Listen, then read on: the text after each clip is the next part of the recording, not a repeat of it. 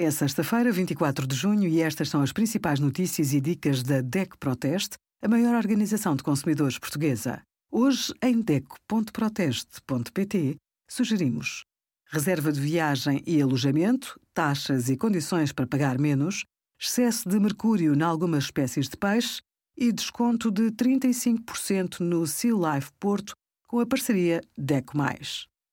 Rica em ômega 3, a sardinha pode proteger as artérias e o coração. Para confirmar a frescura, veja se a pele está brilhante e sem descoloração. Se estiver opaca, não compre. O cheiro a ranço, a amoníaco ou a azedo indica problemas de conservação da sardinha. Os olhos têm de estar salientes, com córnea transparente e pupila negra e circular. As guelras devem ser vermelhas. Quando ficam acastanhadas, o peixe pode não estar em boas condições. Para manter as sardinhas frescas, transporte-as num saco térmico. O ideal é consumi-las no próprio dia. Se não for o caso, guarde-as até ao dia seguinte na zona mais fria do frigorífico. Para prazos maiores, congele, mas lave as sardinhas antes. Convém utilizar sacos próprios para embalar e acondicionar sem contacto com o ar.